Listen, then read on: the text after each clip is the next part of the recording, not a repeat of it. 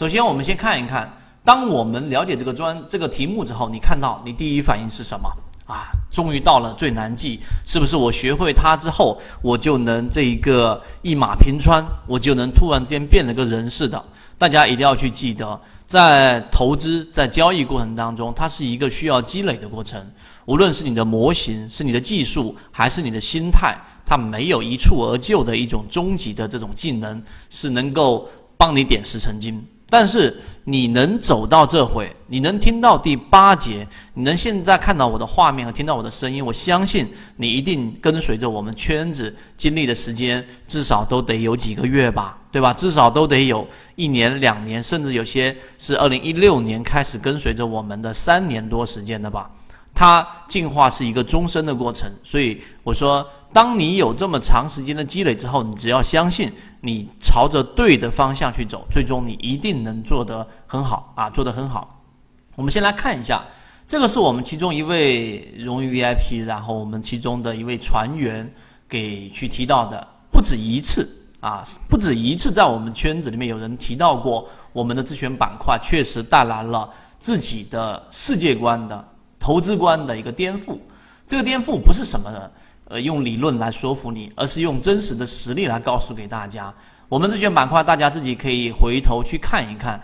从二零一六年到现在，几乎每一个季度我都有给大家整理出来，对吧？有些有时候是十只，有时候是二十只，有时候是三十只啊，不会超过三十只了，对吧？三十只这一次只是初选，你都会发现我们走过了很多很好的个股，水井坊，对吧？很多，然后沪电股份等等等等，我不一一列举了。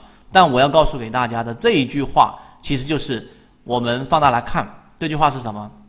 就是选股和自选板块是你交易路上的一个救命的护身符，这个是我最真实的感受。你去学再多的战法，都没有办法能够去建立一个好的自选板块来得更加的实际。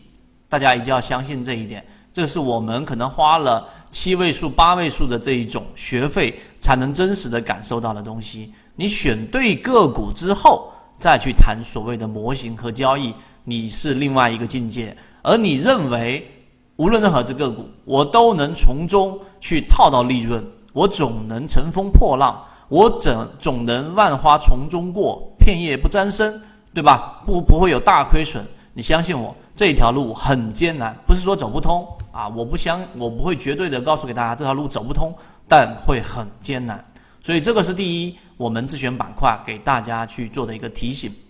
第二个啊，就是我们正式的进入到我们的话题，就是你想要去达到刚才我所说的这一个，对吧？我把鼠标设置一下给大家，让大家看那个啊，鼠标已经是 OK 的了。好，我们想要不被这一个大牛甩下来，或者说我们要骑上大牛。我们要从中拿到利润，最开始要学的技能，刚才我说自选板块，然后的建立和这个基础，并不是去总结一下别人成功的经验。记住，并不是去总结别别人成功的经验。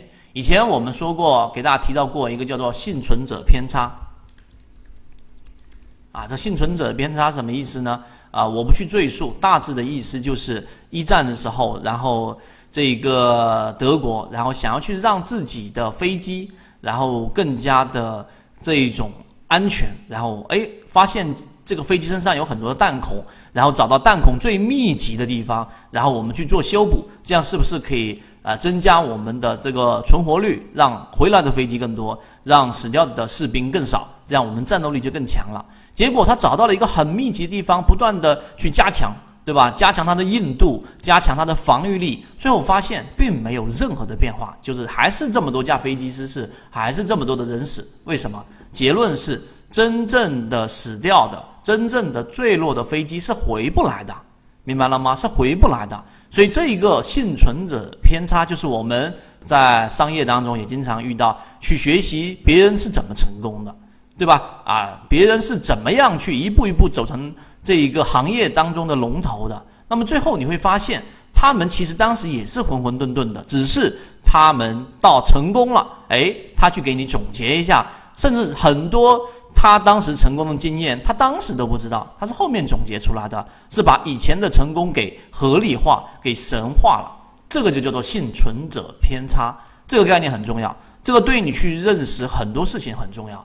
所以我们一样的，我们在交易当中也是一样，很多人被套，很多人爆仓，很多人跳楼，那他不会去回来跟你去告诉你我是为什么跳楼的，因为楼已经跳了。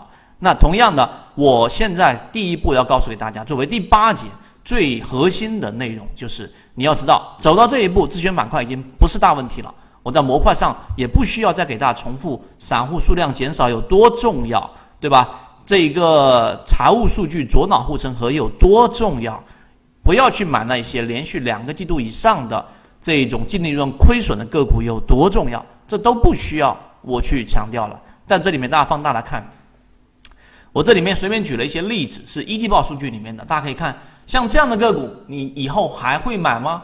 你注意看一下前面这一波上涨，对吧？然后快速的回踩半年线，那作为普通的散户交易者，我们都有过一句话，叫做“瘦死的骆驼比马大”，对吧？它前面既然那么强，一定有资金关注，然后它又回踩，然后这里面又有涨停，是不是我就可以去关注它了？或者说我回到年线，我是不是要重视起来？我要加仓，是这样吗？尤其在这个地方放一个量，我是不是就可以重仓了？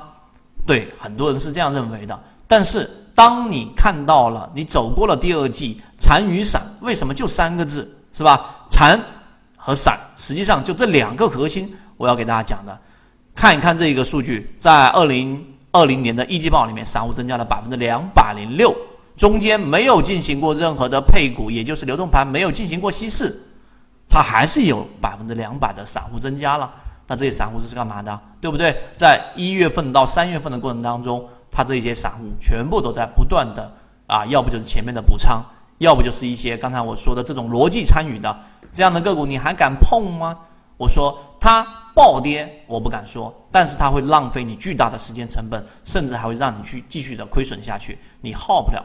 所以这样啊，我说再生科技，大家可以拿时间来验证，也有一些这样的个股。散户数量大幅增加，然后快速的还涨一大波，有我自己也经历过。但是我告诉给大家，像这样的个股在模型当中就不要再碰了，至少不是。我一直在说的一句话是：起终身进化，市场在变，人性在变，学习是永无止境。